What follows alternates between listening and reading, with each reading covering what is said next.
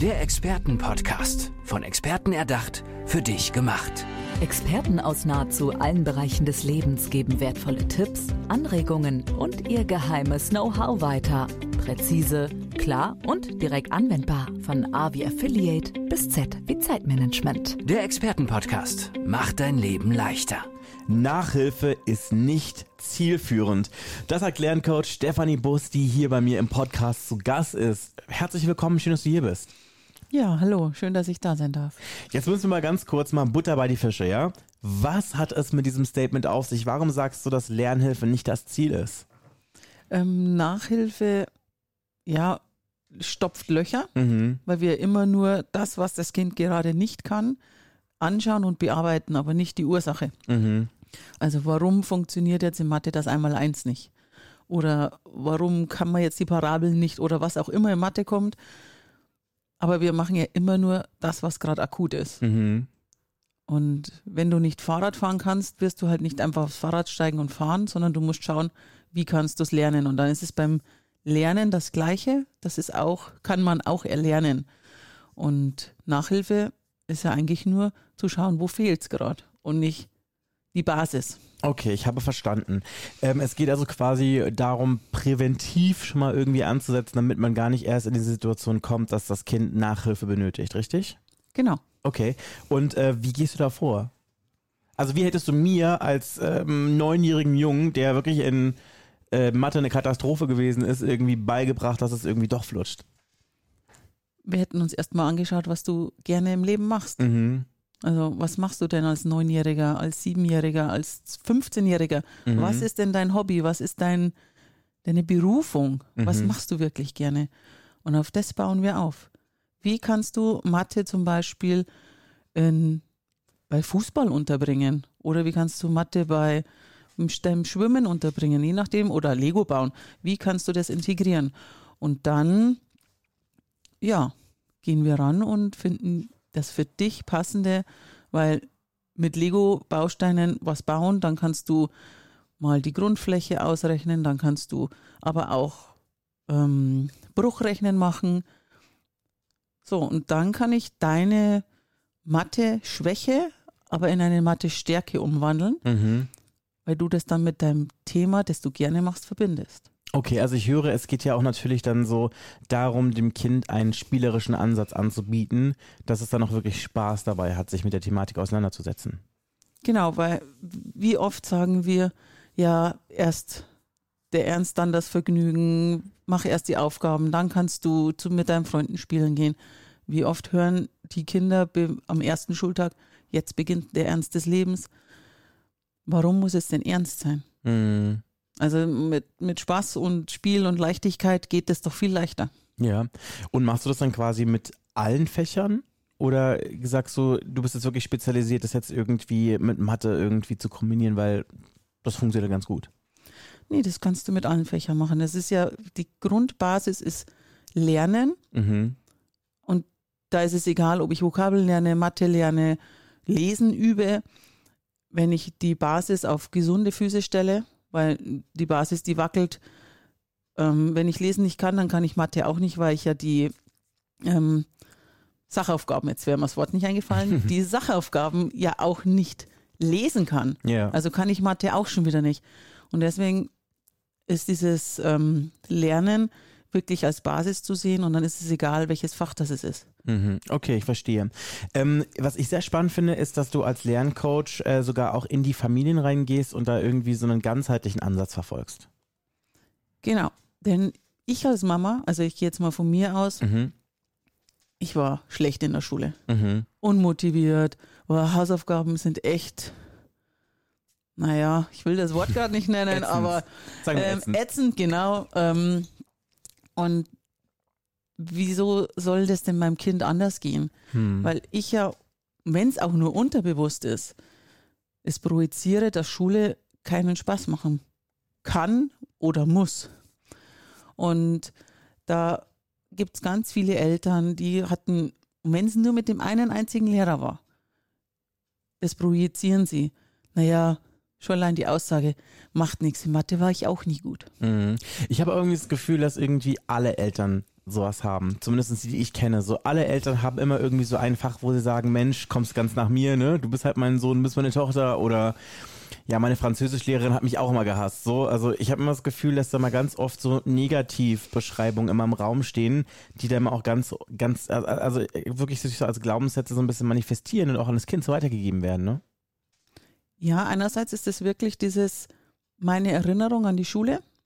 War sie gut? Wurde ich vielleicht sogar gemobbt? Wurde ich immer vorgeführt vom Lehrer?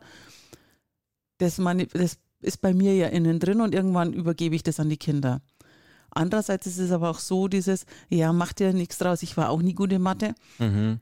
ist eigentlich gut gemeint, weil ich will ja dem Kind sagen, ach, ist jetzt nicht so schlimm, wenn du das nicht kannst, es ist alles in Ordnung. Mir geht es ja genauso. Aber gut ja. gemeint ist halt nicht immer der Optim die optimale Hilfe. Nein, gut gemeint ist halt einfach so dieses, ja, ist jetzt auch nicht so schlimm, aber ähm, man projiziert einfach nur, dass man, ja, dass es normal ist, mhm. dass man nicht gut ist. Und wir schauen aber nicht drauf, warum ist es denn nicht gut? Hm, verstehe. Aber wie ist es denn zum Beispiel bei Fächern, wo es echt schwierig ist. Also ich würde jetzt quasi mal vielleicht den Sportunterricht mhm. hervorheben wollen. Ähm, ich meine, es gibt halt einfach Leute, meiner Meinung nach, die halt einfach nicht besonders sportlich sind. Und bei Sport kommt ja auch noch hinzu, dass Sport in vielen Punkten ja auch immer sowas wie so ein Beliebtheitswettbewerb ist. So nach dem Motto, wer ist irgendwie der Coolste, der so als erstes in die Mannschaft gewählt wird. Und es zeigt sich natürlich auch, wer vielleicht nicht so beliebt in der Klasse ist und quasi als letztes oder einer der letzten ähm, ins Team gewählt wird. Und ich meine, sowas hinterlässt ja natürlich auch irgendwie Narben, gerade bei Kindern, manchmal sogar fürs ganze Leben, was vielleicht sogar auch das Selbstbewusstsein nach, nach, nachhaltig irgendwie prägen kann. So. Ich meine, wie kann man da denn vorgehen? Ja, da ist dann oft auch der Lehrer gefragt, mhm. weil auch der unbeliebteste in der Klasse hat trotzdem einen Lieblingssport. Mhm. Und ähm, da muss man halt wirklich drauf achten, der eine ist total sportlich und ähm, schafft äh, den Bock und keine Ahnung und das Reck. Also ich konnte mich nie hochziehen. Die mhm. Züge waren für mich echt schlimm. Ja. Aber ich bin super in Schwimmen. Also es ist natürlich in der Schule schwierig, jetzt zum Beispiel in den Schwimmunterricht zu gehen. Das schafft nicht jede Schule. Wir hatten das auch nicht. Ja, da ja. scheitert es ja schon an anderen Themen. Ja. Aber da ist es halt auch wirklich zu schauen, wie kann ich, also als Lehrer natürlich, das ähm, so machen, dass ich trotzdem alle Kinder immer irgendwie gleich behandle, sage ich jetzt mal. Ja, jedes Kind ist anders und im Sport sollte eigentlich der notwendige Ausgleich gegeben werden, den jeder braucht und die Bewegung. Jetzt kann ich natürlich als Mama mich hinstellen und sagen, okay, in der Schule ist es jetzt nicht so prickelnd, aber wie oft kann ich meinem Kind den Lieblingssport oder die Lieblingsbewegung zu Hause bieten? Mhm. Und dann haben wir schon wieder diesen Ausgleich, weil das Kind kommt gefrustet vielleicht nach Hause, aber anstatt dass es sich gefrustet an die Hausaufgaben setzt, darf es vielleicht erstmal eine Stunde oder zwei Fußball spielen, Basketball spielen, Fahrradfahren gehen oder was auch immer. Mhm. Und da ist dann wieder der Ausgleich, den ich als Mama bieten kann, ganz wichtig. Mhm. Okay, ich höre raus, dass man da auf jeden Fall wirklich versuchen muss, die Kinder in ihren Talenten und Eigenschaften zu stärken und versuchen, das dann irgendwie so zu nutzen, dass man da dann den Vorteil rausziehen kann, dass das Kind das an, auf andere Fächer irgendwie übertragen kann, aber auch ein Selbstbewusstsein daraus schöpfen kann. Genau, das ist so diese sogenannten Ressourcen, die mhm. wir wirklich stärken sollen, also diese Stärken stärken. Ähm, und wir machen ganz oft diesen Fehler, dass wir den Fokus auf die Fehler legen. Haben wir in der Schule schon gelernt, der Fehler wird rot angestrichen. Was machst du denn jetzt einfach mal, wenn du die Fehler in der Probe nicht rot anstreichst, sondern das, was richtig ist, grün anstreichst? Das ist natürlich ein Perspektivwechsel. Zum Beispiel. Ja. Oder du bist zu Hause und sagst, warum muss mein Kind jetzt unbedingt Schlittschuhlaufen gehen? Das kann es nicht, das will es nicht und hat auch keinen Bock. Ja, dann gehen wir halt in einen anderen Sport. Mhm. Also einfach wirklich schauen, was kann mein Kind gut, worin kann ich fördern, aber nicht das Schlechte fördern, sondern das Gute fördern.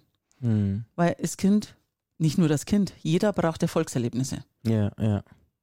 So, und wenn wir aber ständig nur auf dem rumhacken, sage ich jetzt mal, was nicht gut läuft, Jetzt lern nochmal Vokabeln. Ähm, jetzt schau dir mal die Matheaufgabe nochmal an. So, so schwer kann es doch nicht sein. Ja, aber in dem Moment ist es gerade schwer. Hm, Ich glaube vor allem der Druck, der, mit, der dann noch von den Eltern zusätzlich erzeugt wird, macht das nicht besser. Ich erinnere mich noch daran, wenn meine Eltern sich mit mir hingesetzt haben und mir versucht haben, die binomischen Formeln einzuprügeln, so, ne? Ja. Also, ähm, das war auf jeden Fall kein Spaß und da denke ich sehr ungern zurück. Ähm, wie ist es denn in Situationen, weil man muss natürlich ja auch ganz realistisch sagen, äh, es ist natürlich auch ein großes Privileg, wenn man irgendwie auf einer Schule ist, wo du Pädagogen hast, an die man irgendwie gut rankommt, die jetzt nicht total von was auch immer da in der Schule los ist, irgendwie über, überstrapaziert sind. Äh, gibt ja natürlich auch zum Beispiel diese Situation, dass man vielleicht Elternteile hat, die kein Deutsch können oder die aus irgendwelchen Gründen nicht die zeitlichen oder emotionalen Ressourcen haben, sich für das Kind so einzusetzen, dass da überhaupt Zeit ist, das Kind zu fördern überhaupt so, ne? Die zum Beispiel gar nicht so irgendwie die Gelegenheit haben, irgendwie zu gucken, was dem Kind wirklich gut tut, beziehungsweise worin das Kind wirklich gut ist. Ja, aber genau dann ist es sogar noch wichtiger, Mhm. Sich darauf zu fokussieren. Also wenn ich jetzt sowieso schon erst um 18 Uhr nach Hause komme, einen langen Arbeitstag habe und das Kind dann vielleicht nur zwei Stunden sehe, Mhm. willst du das Ki- da deine Zeit wirklich mit dem Kind verbringen bei den Hausaufgaben oder willst du lieber ähm, auf, je nach Alter auf der Couch kuscheln, einen Spieleabend machen, ein Buch vorlesen oder wenn es draußen noch hell ist, sogar Fahrrad fahren gehen? Was Mhm. ist dir denn lieber?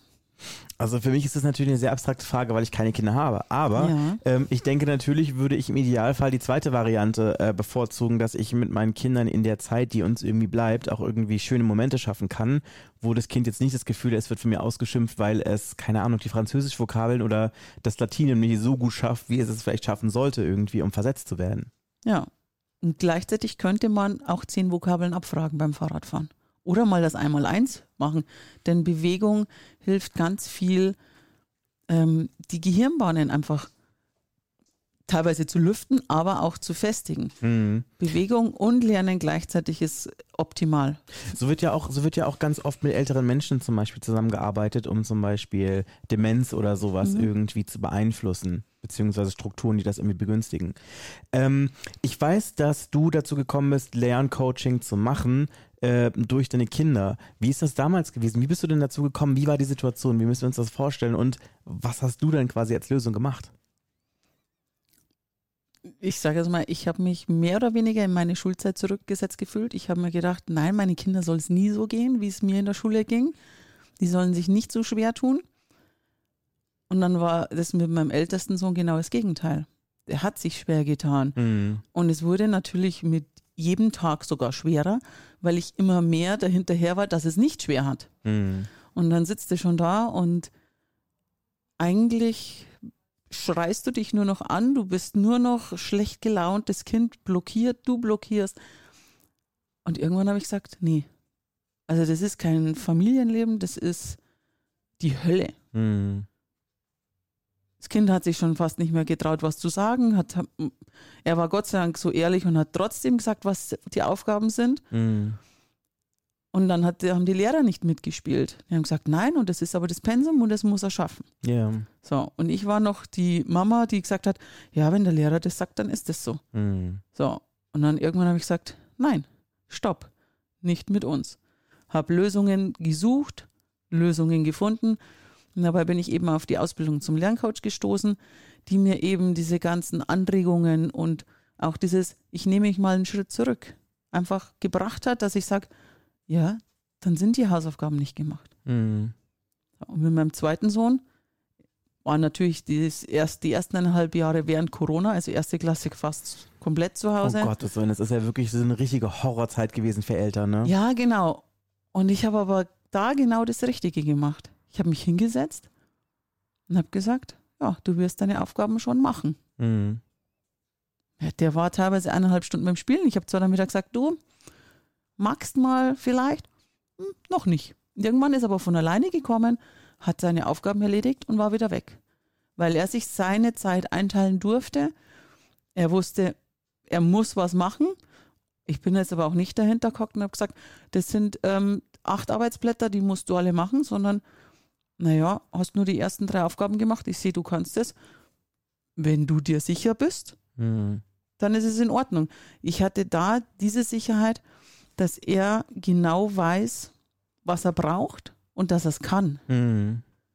Weil wenn er es nämlich nicht gekonnt hätte, hätte er bestimmt drei Aufgaben mehr gemacht. Ja. Und in dieses Vertrauen gehen. Also ich habe am Anfang selber gekämpft, aber einfach in dieses Vertrauen gehen. Die Kinder haben sieben Jahre lang gelernt zu lernen. Und in der Schule dürfen sie es nicht mehr. Hm. Ich finde, der Ansatz erinnert mich ein bisschen sehr an so alternative Schulformen. Es gibt es ja so ein bisschen so auf Waldorfschulen. Also ich war selber auf einer Waldorfschule, wo quasi den Kindern ja auch zu einem gewissen Punkt eine Eigenverantwortung beigebracht wird für die eigenen Sachen. Aber auch zum Beispiel so ein bisschen der Ansatz auch in Richtung Montessori, wo ja auch quasi Kindern gezeigt wird, dass sie ähm, die Konsequenzen für ihr Verhalten noch tragen müssen. Also das heißt, klar, du kannst deine Haus Hausaufgaben nicht machen, aber die Konsequenz dafür musst du dann dafür dann halt tragen. So. Deswegen finde ich es auf jeden Fall einen sehr spannenden und auch sehr progressiven Ansatz, den du da verfolgst. Ähm, was waren das eigentlich für Fächer, die deine Kinder quasi äh, damals so problematisch hatten? Also die bei denen jetzt nicht so gelaufen sind damals? Mein Großer hat gleich mit, ähm, am Anfang waren es nur, ich sage jetzt mal nur Leseschwierigkeiten. Ja. Weil in der ersten Klasse ist es jetzt nicht so, dass du schon Legasthenie oder sowas ähm, diagnostizieren kannst. Und ähm, auf dem haben wir dann aufgebaut. Wir waren beim Lesen ganz anders. Am Anfang habe ich immer gesagt, wir müssen diese zehn Minuten, wir müssen diese halbe Stunde und egal, was du tust, kannst dich auf den Kopf stellen, egal was, die halbe Stunde wird gelesen. War halt Drama. Er hat es brav, wie er ist, gemacht. Mhm. Ja, aber äh, gelesen hat er trotzdem nicht, verstanden hat er auch nicht, was er gelesen hat. Und das hat sich natürlich auf alle Fächer durchgezogen, Ja. weil Lesen ist die Basis. Ja, da muss ich aber ganz ehrlich sagen, da muss ich wirklich mal die Waldorf-Pädagogik ein bisschen verteidigen, weil bei uns ist es so gewesen, dass wir erst in der zweiten Klasse lesen und schreiben gelernt haben und in der ersten Klasse uns dann eher mehr so auf Sprachen fokussiert haben, weil man Ja. einfach gesagt hat, so je jünger du bist, umso einfacher ist es für dich, ähm, Sprachen, Vokabeln spielerischer irgendwie aufzugreifen und das Lesen kannst du in der zweiten Klasse lernen. Und ich glaube, das hätte ihm vermutlich auch irgendwie so ein bisschen äh, leid im ersten Schuljahr, so ein bisschen auch ähm, Ja, erspart. definitiv. Ne? Definitiv. Und es ist ja nicht jedes Kind zur gleichen Zeit bereit zu lernen. Es Mhm. ist wie beim Fahrradfahren. Die einen schaffen es wirklich mit drei Ja. und die anderen schaffen es gerade mal, wenn sie in die Schule kommen. Ja. Und man ist nicht sieben und ist schulreif, sondern man ist schulreif, wenn man sich selber schulreif fühlt. Nur es hat halt irgendjemand mal festgelegt, mit sieben gehen wir in die Schule und vielleicht hast du noch eine Chance, dass du ein bisschen hin und her schiebst, je nachdem, wann du sieben wirst. Mhm. Aber es ist einfach dieses strikte. Und da können wir jetzt mal alle Schulen, ich sage jetzt mal, zusammennehmen. Und jede Schule hat, hat super ähm, Wege, super Sachen. Aber jedes Kind weiß, was es kann und Ja. wann es es mag. Mhm. Und nicht, ja, heute ist Lesen dran. Ja, heute habe ich keinen Bock auf Lesen. Was wird dann funktionieren? Mhm. nichts. Und deswegen ist es dieses, ja, wir können jetzt nicht warten, bis er 15 ist, bis er vielleicht mal lesen und schreiben lernt. Aber warum muss ich immer genau zum gleichen Zeitpunkt wie jeder andere lesen lernen zum Beispiel? Mhm. Sondern da ist es wirklich, ja, wir haben ein Zeitfenster von, keine Ahnung, eben zwei Jahren. Und wenn du das am Ende von diesen zwei Jahren hast, ist super. Mhm. Wenn nicht, sollten wir nochmal hinschauen. Ja, das sagt Stefanie Bus. Und ähm, Stefanie, du bist ja auch Autorin von dem Buch Lernen leicht gemacht. Wie kann man an dieses Buch rankommen? Da werden ja sicherlich auch so deine pädagogischen Ansätze und wie du quasi deinen Kindern und Kindern allgemein äh, Schulfächer, in denen sie vielleicht nicht ganz so gut irgendwie anfangs abschneiden, irgendwie näher bringst.